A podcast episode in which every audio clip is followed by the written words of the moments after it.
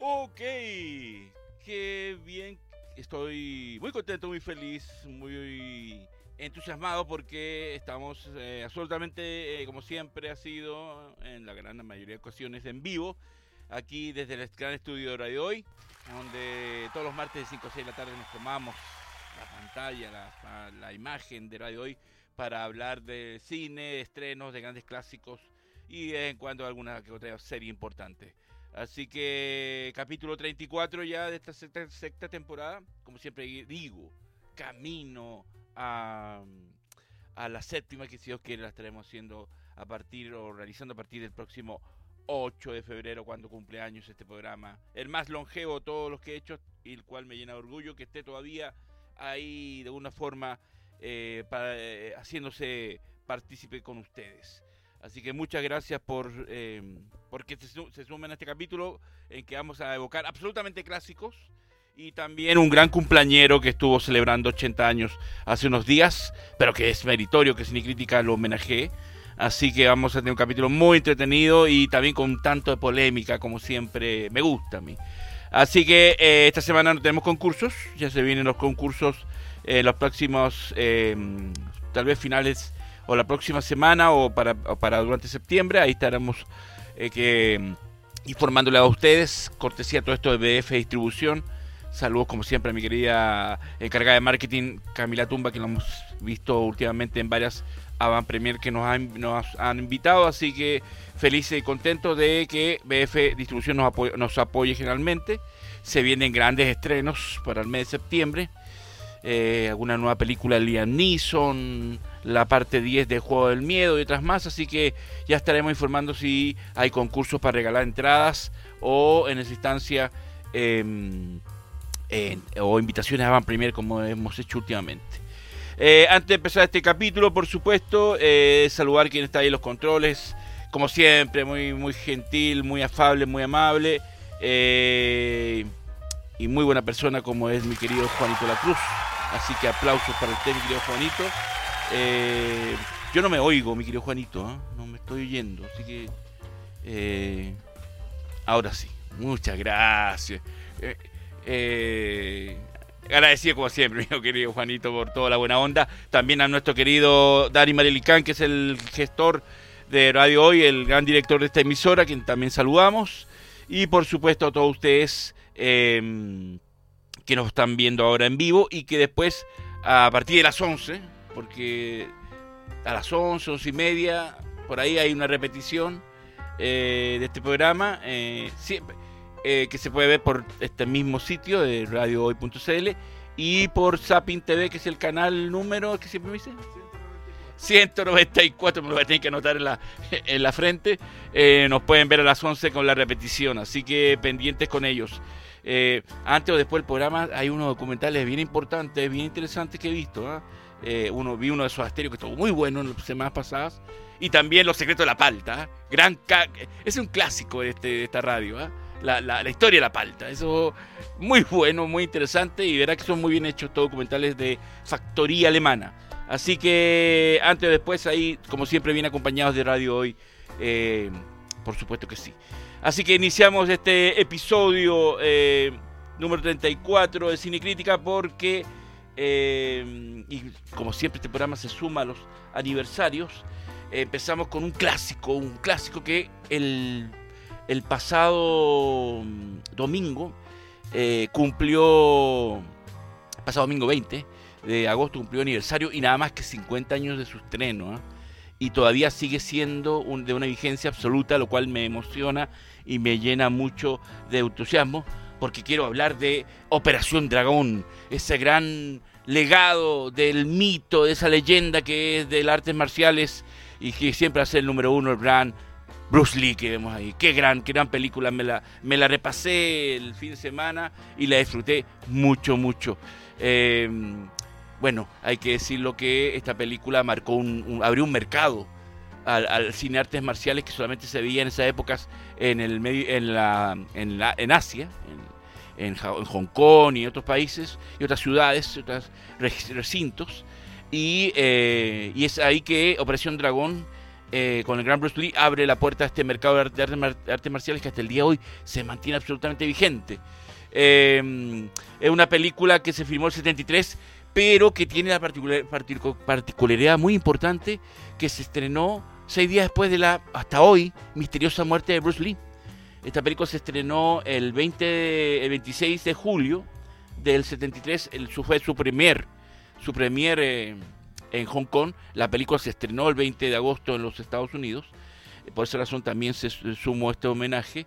Pero el eh, Bruce Lee, que inesperadamente fue su última película y casi póstuma porque eh, se estrenó 20 días eh, perdón, seis días antes de, después de su muerte. Bruce Lee muere de, de, una situación que hasta hoy no se ha podido eh, explicar el 20 de julio y la película se estrenó seis días después, el 26 de julio, en su primer mundial allá en Hong Kong. Eh, protagonizada por John Saxon, que vemos ahí, el gran actor del que murió hace, hace poquito, el 2020, en plena pandemia, falleció, protagonizó con un gran Bruce Lee. Y, lo interesante de esta película que fue la primera eh, producción grande, de, o sea, la primera película producida por un estudio grande como Warner Brothers, que la distribuyó a, nivel mundial y es ahí que surge el fenómeno de Operación Dragón. Yo me acuerdo, muy chico, yo no la vi en los cines porque no podía entrar por mi edad, pero me acuerdo que muy chico eh, pasaba por los cines, ahí por Bandera, había un cine que se llamaba Bandera, en la calle Bandera y ahí estaban dando Operación Dragón y siempre veía el póster y decía, uy, qué buena debe ser. Pero bueno, la pude ver ya años después. Eh, y en esta película aparecen nada menos que ocho artistas de, eh, marciales muy famosos que Warner Brothers la, junta, empezando por Bruce Lee y, Jim Kelly y otros eh, que aparecen no acreditados. Eh, Jackie Chan aparece como un extra. Ahí hay una imagen donde sale una flechita indicando a Jackie Chan. Ahí vemos a Brandon Lee, muy chiquitito, eh, ya practicando arte marcial con su padre. Y ahí está la, su viuda, quien está detrás, eh, Linda Lee Catwell. Ahí está otro de los grandes del arte marcial hoy en día, que es Bolo Young. También aparece ahí. Esa escena con la cobra real. ¿ah?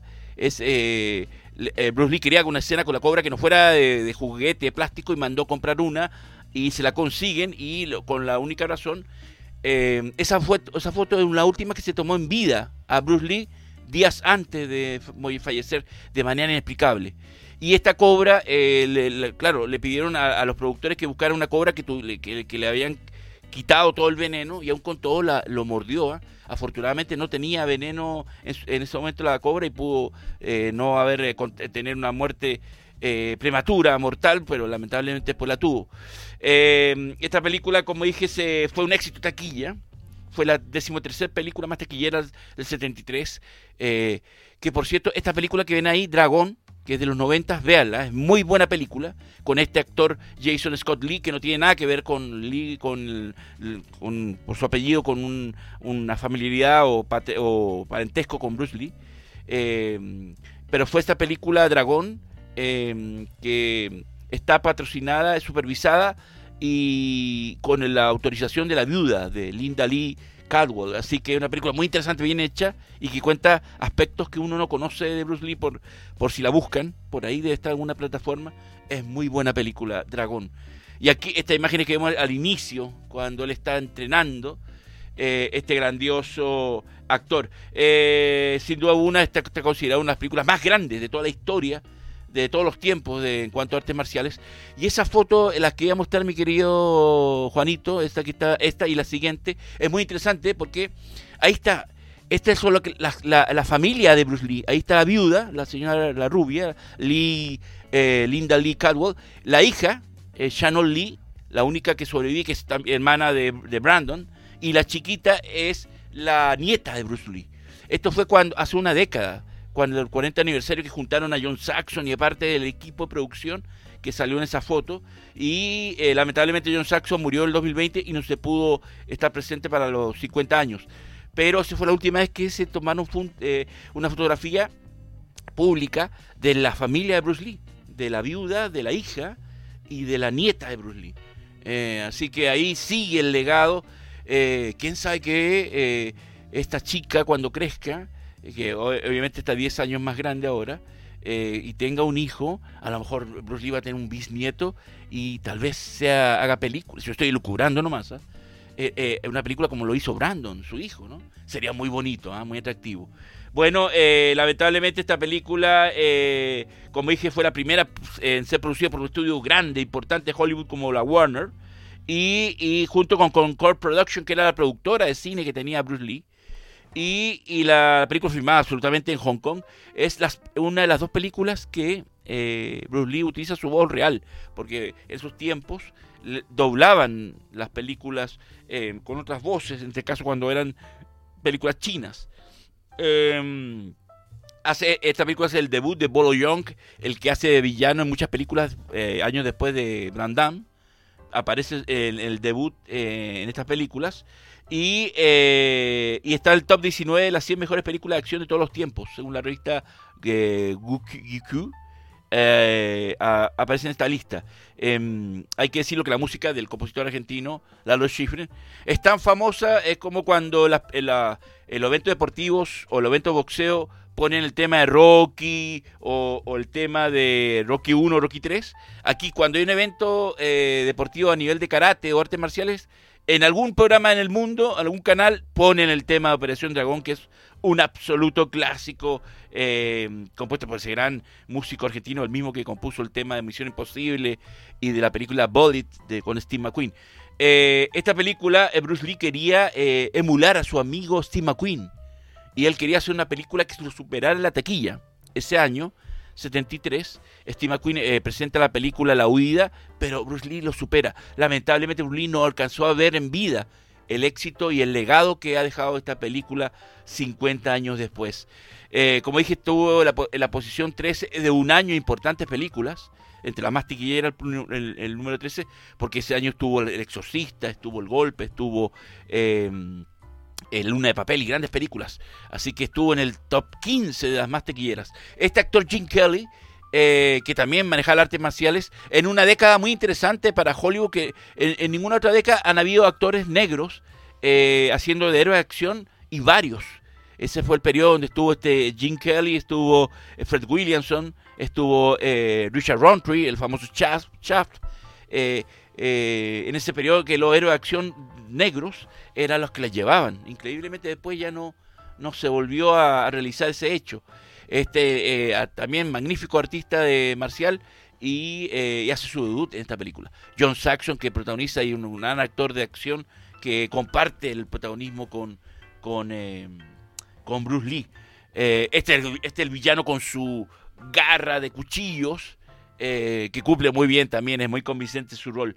Eh, como esta película eh, también fue producida por Raymond Shaw, que, eh, que era el gran jerarca del cine de artes marciales en esa época, y se une a Warner para hacer esta película a lo grande. es muy bueno ver todas estas escenas donde las, todas las peleas fueron coreografiadas por Bruce Lee. Él, él, supervisa todas las peleas. Ahí hay, hay, otras imágenes que aparecen ahí donde él está. Cada pelea fue bajo su, absoluta aprobación. Tanto las suyas como las de los demás. Eh, y bueno, este, este señor, este, este, jerarca de las películas asiáticas, Raymond Shaw, convence a Hollywood para crear una película para que abra los mercados eh, absolutos de todas partes. Y es así que Warner se volcó con la película que fue un éxito total y aquí en Chile también fue. Ahí está Bruce Lee con una cobra real, es absolutamente real, no, es eh, de juguete y en esa época no había animatrónicos. Brandon que lamentablemente fallece ya, en otra también muerte muy polémica, y hoy día están ambos sepultados. Un al lado está Bruce y al otro lado está eh, Brandon Lee.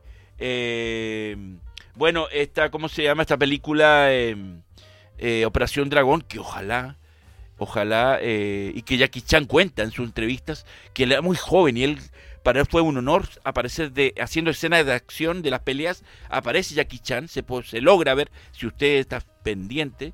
Y, eh, y, él dice que bueno su, su, su, más una de sus emociones siendo muy joven era trabajar y estar cerca de su ídolo y lo pudo hacer en esta película también Chuck Norris aparece eh, y Jackie Chan también aparecen pero no acreditados no aparecen en el, el listado de actores Em, aparece también una escena muy breve en unas peleas. Se ve a, Chuck Norris, pero eso hay que estar así como muy, muy atento, porque él no, no hay una toma en primer, un close-up, un acercamiento, pero ambos aparecieron en, en esta película.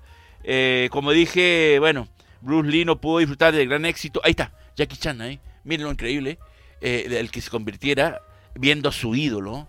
Eh, supongo que mi querido Juanito, usted ha visto una película de Jackie Chan, supongo, ¿no? Y le gustan. Sí, ¿no? ¿A quién le gusta Jackie Chan? Pues es un grande. Y ahí estaba observando, y ahí estaba de extra. Y después comenta Jackie Chan en su entrevista que en una de las peleas con Bruce Lee, Em, después le hizo una llave y como era tan bien hecha las escenas, pero le daba tanto pasión Bruce Lee, le, le, hizo un golpe y después Bruce Lee estaba como muy apenado y le pedía disculpas por exerce el, lo realista que quería hacer. ¿ah?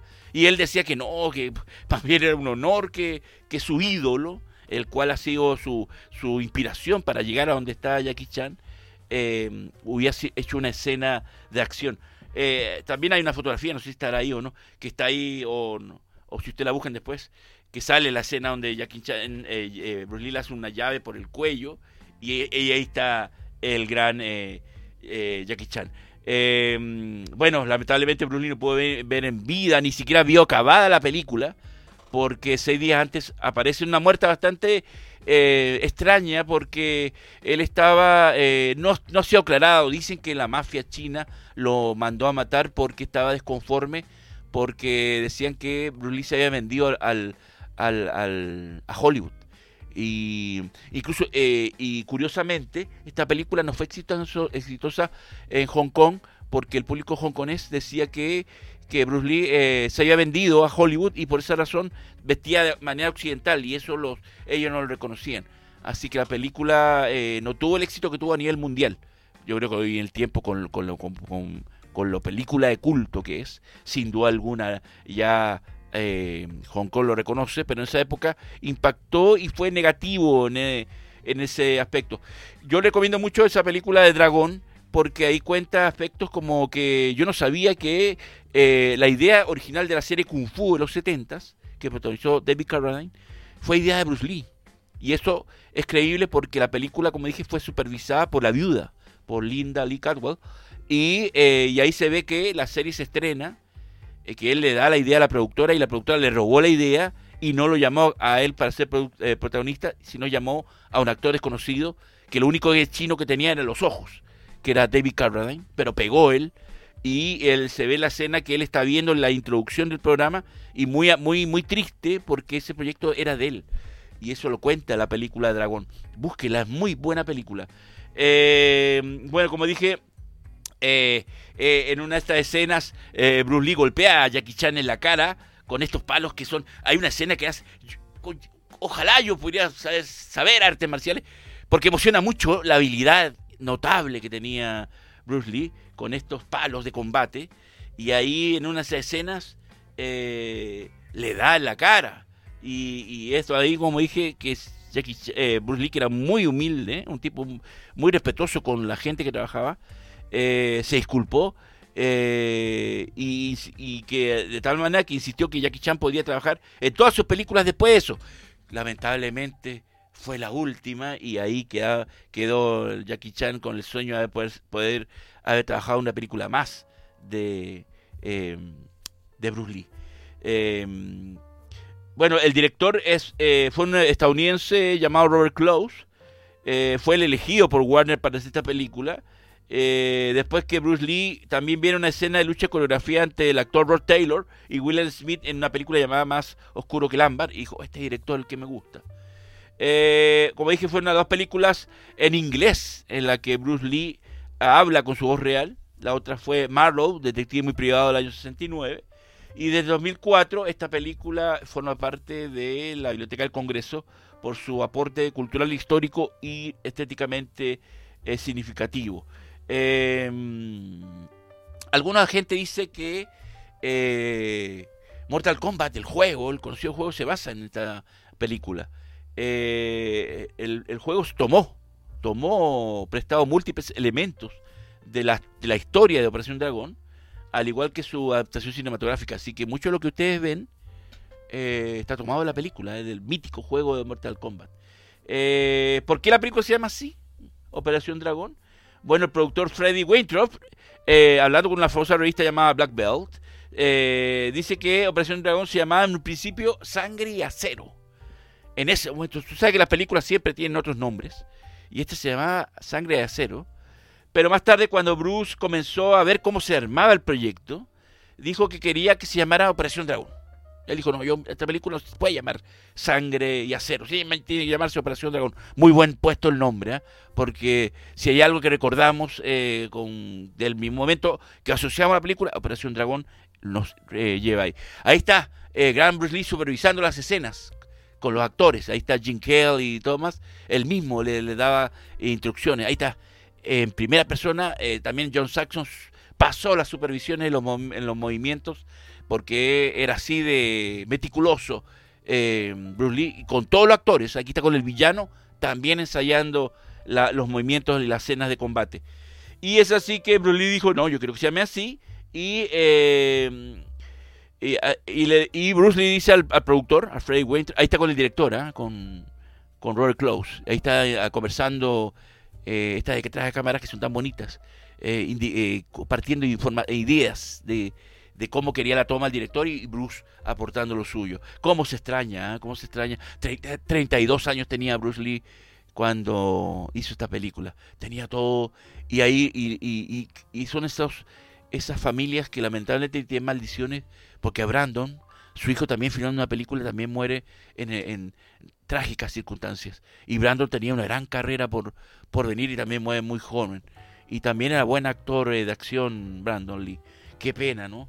Eh, esperemos que, como dije, que la bisnieta, porque ya la hija Shannon no tuvo más, más hijos, la bisnieta del Bruce Lee tenga un hijo y que este chiquillo quiera emular a su padre, a su, a su tío, perdón, y a su abuelo, ¿no? Sería muy bonito a su, eh, pero bueno, ¿qué vamos a hacer? Eh, a su bisabuelo, perdón.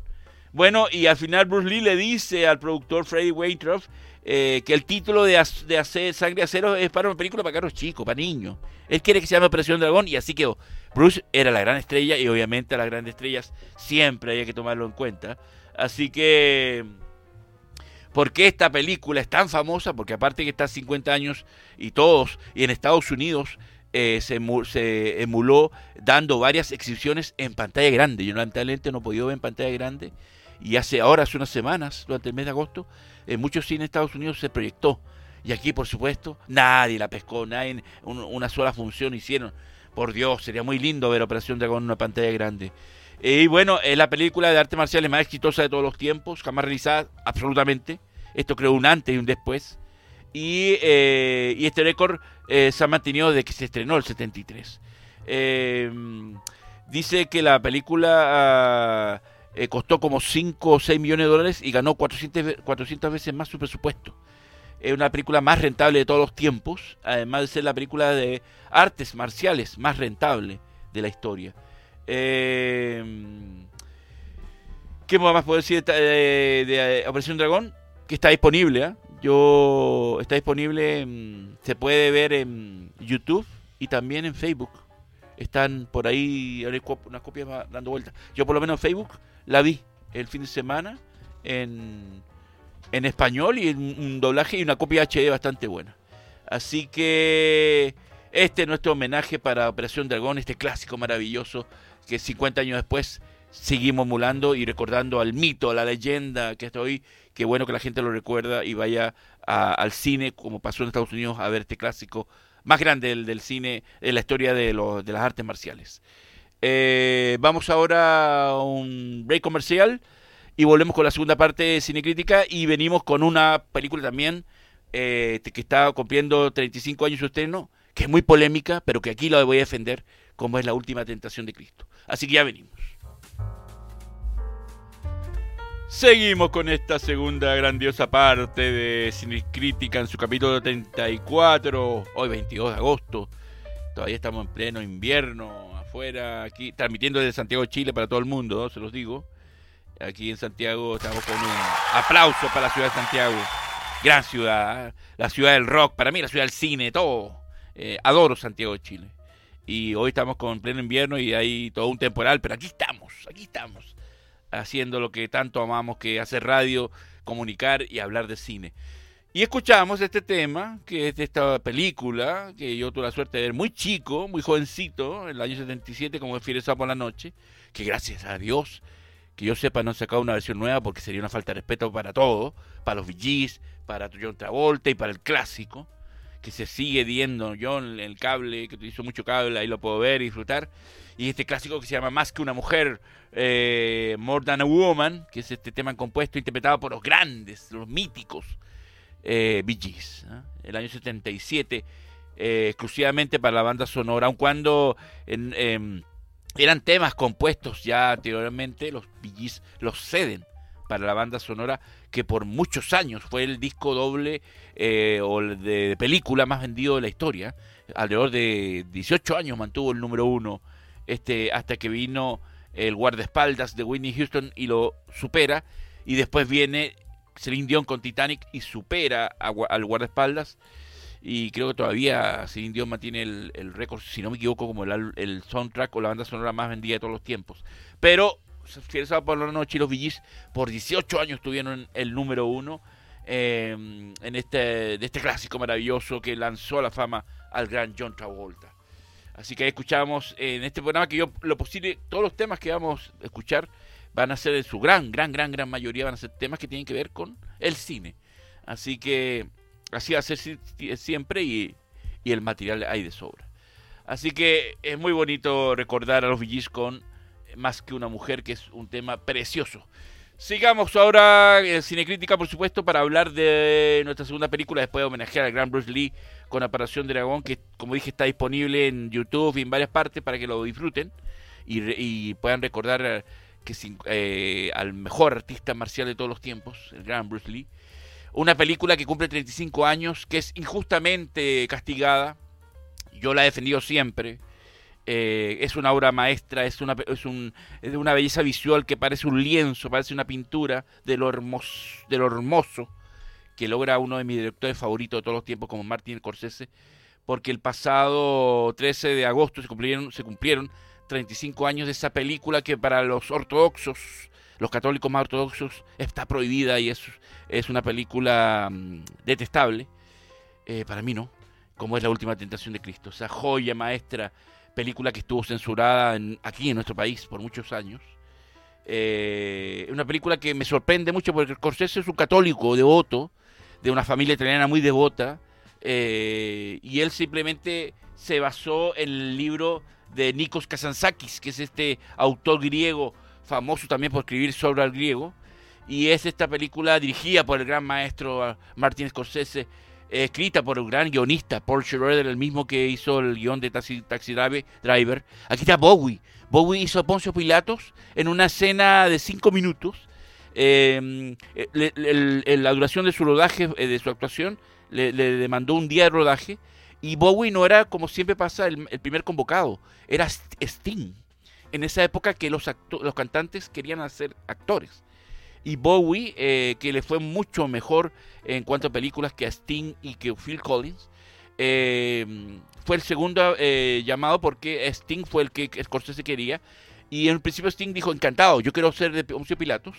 Y después avisó que no podía porque estaba con la gira de Amnistía Internacional esa gira que hizo por, por países como Chile, Argentina y otros países, y no pudo asistir. Y es así que es ahí que uh, asistí al rodaje y es ahí que convocan a David Bowie.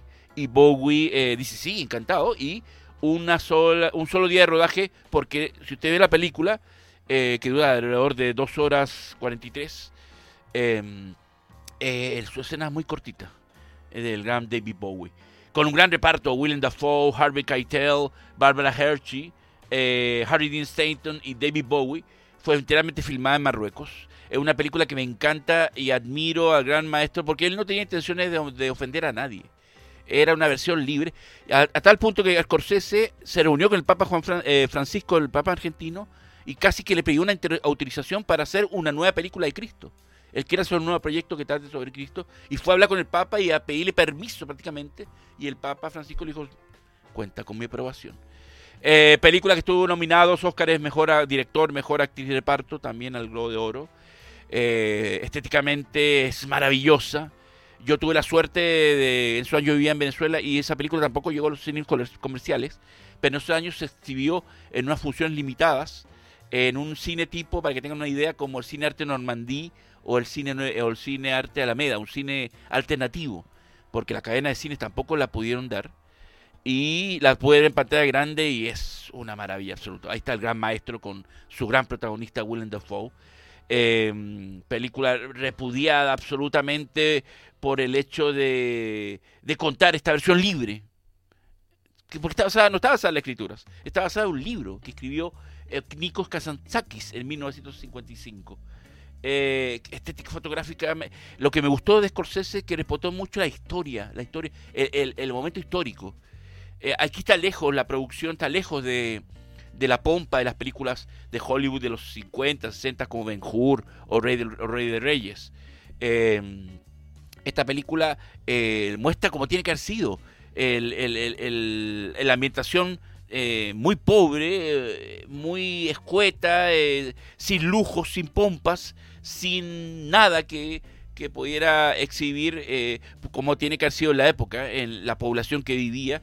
El, el, el, Bautista está muy bien hecho porque es un señor mayor, muy delgado, muy, muy andrajoso, muy acabado.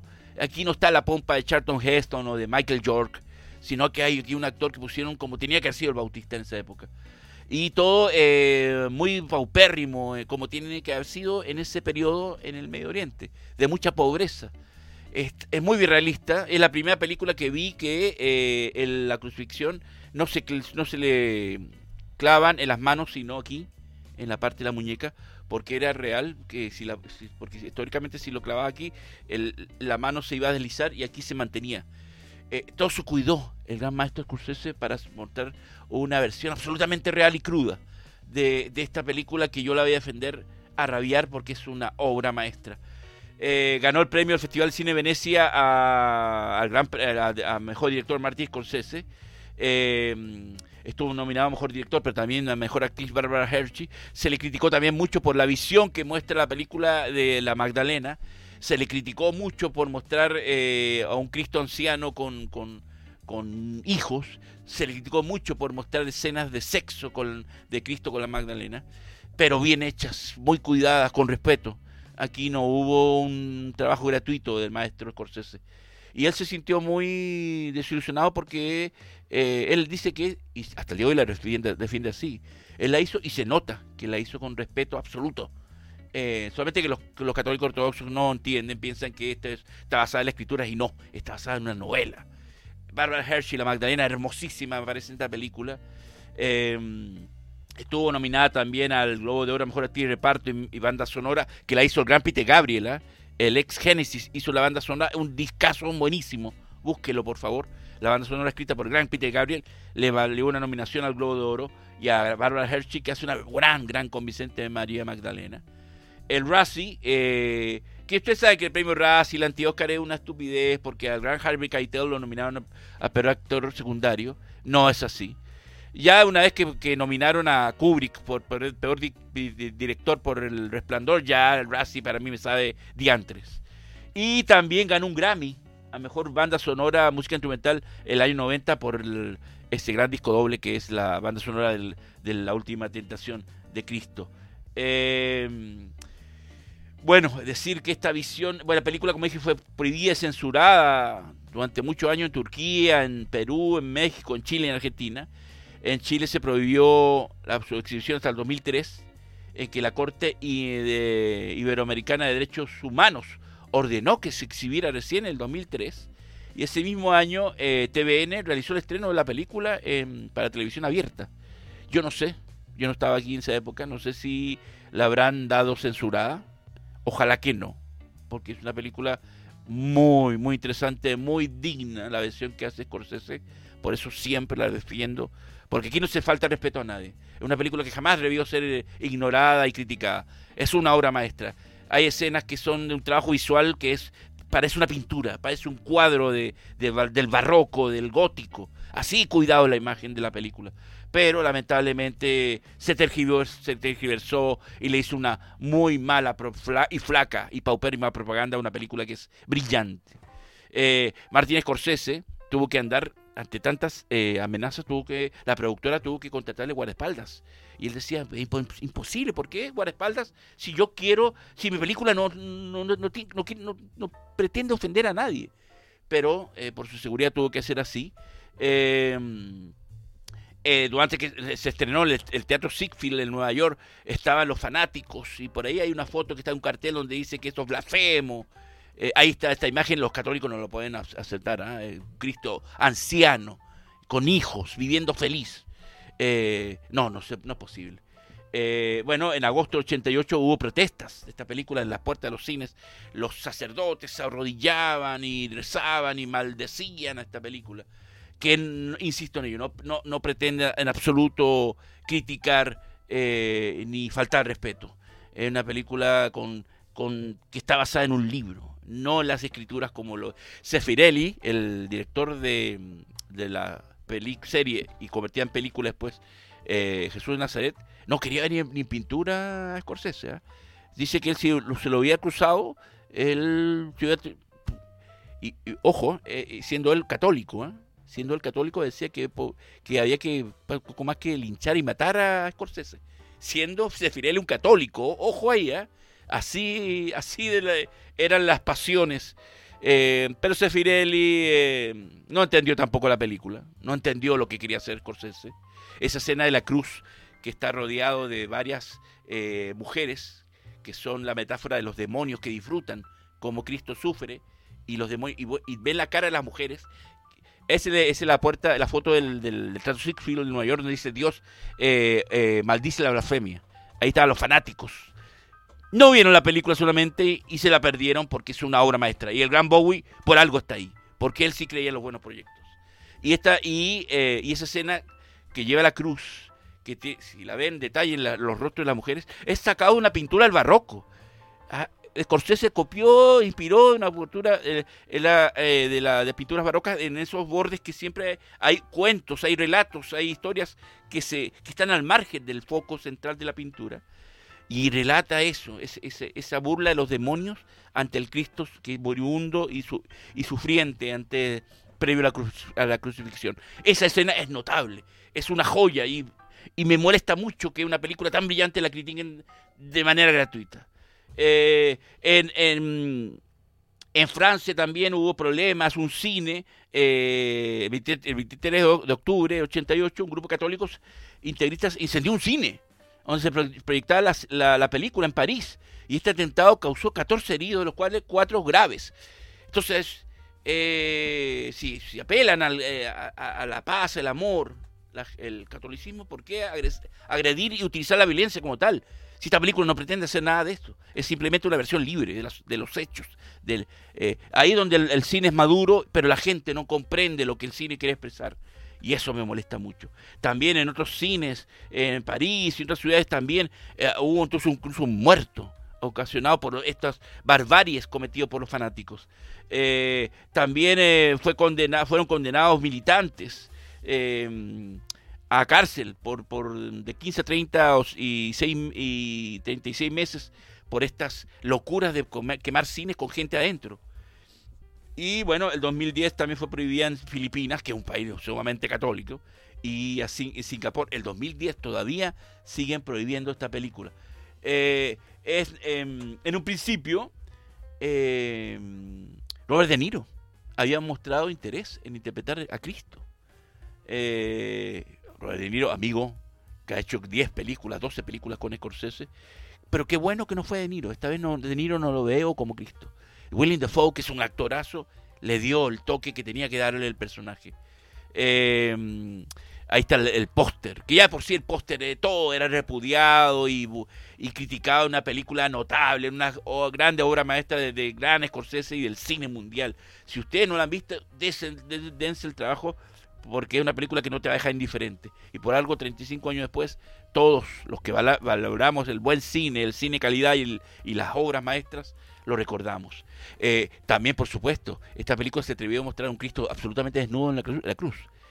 Es, este, es, ese, ese atuendo que le ponían en las pinturas renacentistas era un invento de los curas, porque Cristo debió ser crucificado desnudo Y es ahí la exquisitez de Scorsese de ser cuidadoso con la historia. Y se atrevió a hacer lo que nadie quiere se atrevía y lo hizo. Por eso Scorsese es un grande. Y por eso lo voy a aplaudir y lo voy a admirar siempre.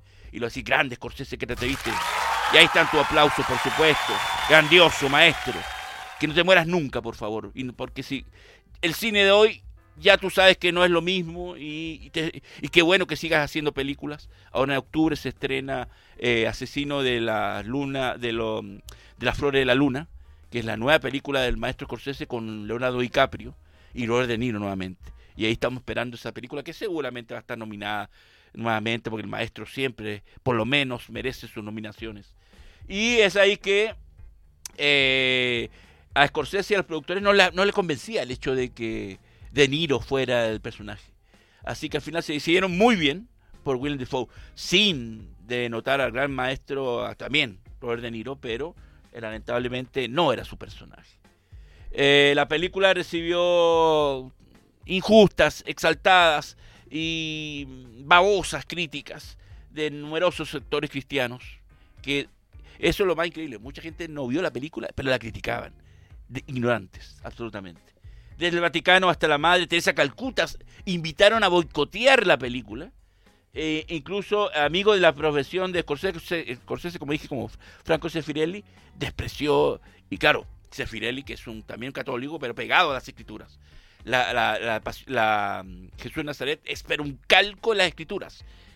Todo lo que aparece ahí, eh, así como Mel Gibson, pero Mel Gibson se lo jugó también, siendo muy explícito, y aplaudo también al maestro Gibson pero no, Sefirelli se la fue, se la fue por la segura. Él se hizo la escritura, eh, tal cual escrituras, y no se atrevió a hacer nada más. Em, por eso el Jesús Nazaret, y aquí me van a, me van a criticar todos, no es de mis películas favoritas del, de la onda eh, religiosa y católica. a mí me aburre el Jesús de Nazaret eh, es demasiado apegado a la escritura y no, tiene que ser atrevido, como lo hizo Corsese con este libro, como lo hizo Gibson en La Pasión de Cristo, que él sí se apegó a la escritura, pero le dio también lo que el realismo que merecía la película. No hay que ser tampoco tan romántico a veces, hay que ser también más crudo para que la historia valga y, y sea más real para la gente. Y Scorsese de alguna manera lo hizo y también lo hizo Mel Gibson. Al igual que la mayoría de las películas polémicas de historia, el odio de los más integristas llevó a provocar, como dije, altercados violentos a la entrada de muchos cines. Hoy en día, eh, en esa época, acercarse a un cine donde viene la película iba a salir lastimado o hasta quemado. Así que en eso le perjudicó mucho la taquilla a, la gente que quería ver la película, pero no podía porque había todo un amotinamiento a, la hora de entrar de la película. ¿Y porque, porque? Porque habían cadenas humanas en las puertas. Y con cadenas humanas y toda la cosa, ¿qué seguridad va a tener ir a un cine? Y sabiendo que después te lo iban a quemar, no iba a saber la película. Eh, y todo esto también ocurrió no solo en cines franceses, sino en Estados Unidos, eh, lamentablemente. Eh, pero es una película que, yo insisto, no debió ser nunca prohibida. Es una película donde que tiene una versión libre, donde los libres pensadores podemos también ver una opción que no sea pegada también.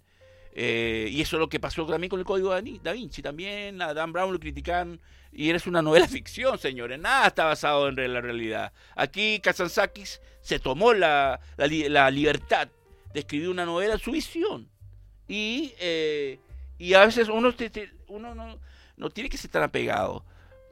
¿Qué hubiera pasado si hubiera pasado eso, que sucedió eso que Cristo eh, no muere y hubiera envejecido, hubiera tenido hijos y hubiera amado a, la Magdalena? Por Dios. Eh, ahí puede existir la posibilidad y Kazanzaki se tomó el atrevimiento y la atribución, y bueno, ahí 35 años después estamos hablando de esta obra maestra, de esta película, eh, para, no voy a decir perfecta, pero que raya eh, y que es una obra maestra. Eh, Scorsese siempre ha hecho películas que, que no buscando la intención de polemizar, porque a él no le interesa ni necesita eso, pero son esas películas que él le inquietan hacer y se atreve, que es lo más importante, se atreve. Bueno, esta película, eh, como dije, aquí en Chile, la Corte Suprema accedió al requerimiento de un grupo de abogados católicos quienes lograron que la reproducción de la película fuera prohibida en nuestro país. Eh, incluso Blackbuster, la famosa cadena de, películas que se rentaban en video, eh, cuando la película salió en video, em, rechazó, no quiso distribuirla. La famosa cadena Blockbuster también se negó. Le hicieron la guerra, pero absolutamente innecesaria. Una guerra cobarde. Eh, ¿Dónde está la, libertad de expresión? ¿Dónde está el derecho de poder hacer cine de verdad? ¿Dónde está el derecho de hacer cine de calidad sin ninguna intención de ofender? Cada quien tiene su criterio y por eso digo, cada uno es libre pensador para tomarlo como quiera. Y ahí está esa censura. Bueno, aquí también pasó lo mismo con Queen.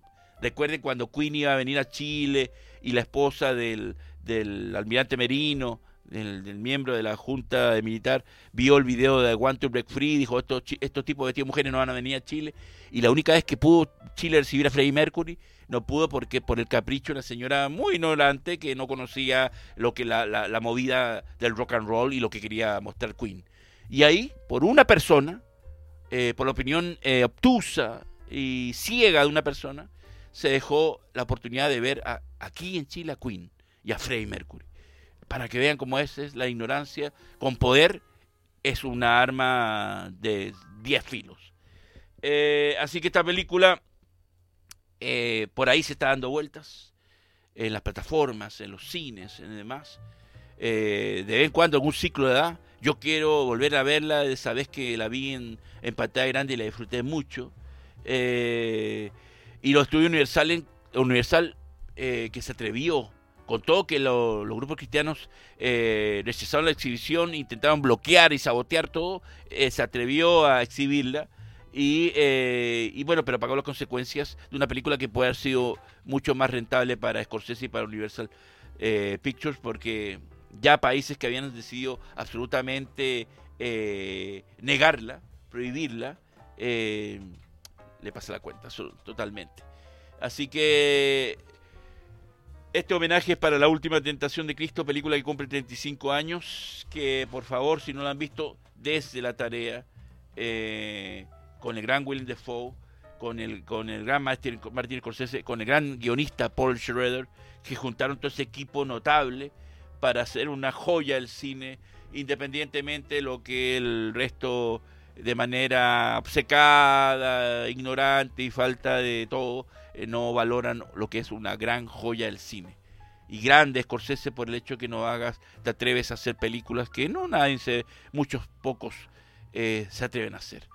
Em, así que ahí está, los 75 años de la última tentación de Cristo, grandiosa película, maravillosa obra maestra, eh, que es una película que tiene un, un final notable yo no les voy a contar el final porque te deja así muy perplejo, muy sorprendido.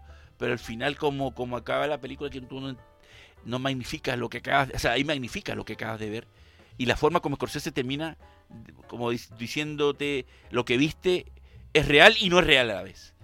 Es notable, maestro, nada que decir. Así que 35 años, eh, ahí está dando vueltas esta obra maestra de las muchas que tiene Martin Scorsese y el gran Willem Dafoe, que la es de la única, de las dos veces que ha trabajado Willem Dafoe eh, con Martin Scorsese. La otra vez fue la película eh, que cuenta la historia de Howard Hughes, eh, pero hace un papel secundario, no tiene el protagónico como fue en esta película donde Willem Dafoe sí se atrevió y, y como siempre es convincente. Así que nos faltó homenajear al gran Robert De Niro que estuvo cumpleaños, pero el próximo capítulo lo vamos a hacer porque había que hablar y, darse tiempo para hablar de esta obra maestra que es la última tentación de Cristo.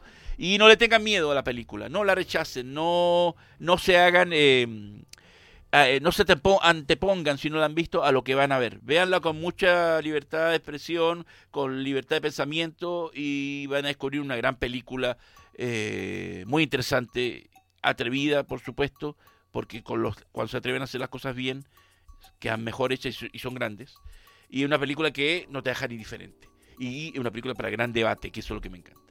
Así que empezamos a despedir este programa. Muchas gracias a mi querido Juanito de la Cruz, que está ahí en los controles. Como siempre, un 7, muy amable, muy gentil. Recuérdense que a las 11 está la repetición de este capítulo.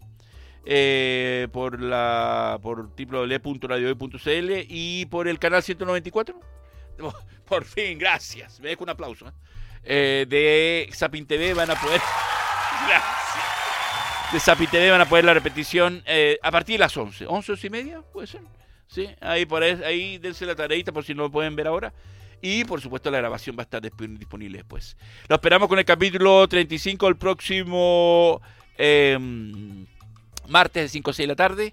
A ver si hacemos, se nos suma ahí el homenaje que teníamos preparado para el gran Robert De Niro. O, o ya tenemos el programa ya está preparado para el próximo martes. Así que ya falta llevarlo a cabo nomás. Pase amor, como dice Ringo. Cuídense mucho. Eh, si están aquí en Santiago, abríguense y cuídense porque hace mucho frío y va a llover. Y al resto del mundo por vernos y apoyarnos. Gracias. También agradecido al gran Dani Marilcán, como siempre, el regente gestor de esta grandiosa radio. Y gracias a ustedes por acompañarnos eh, todos los martes de 5 6. Nos vemos. Gracias.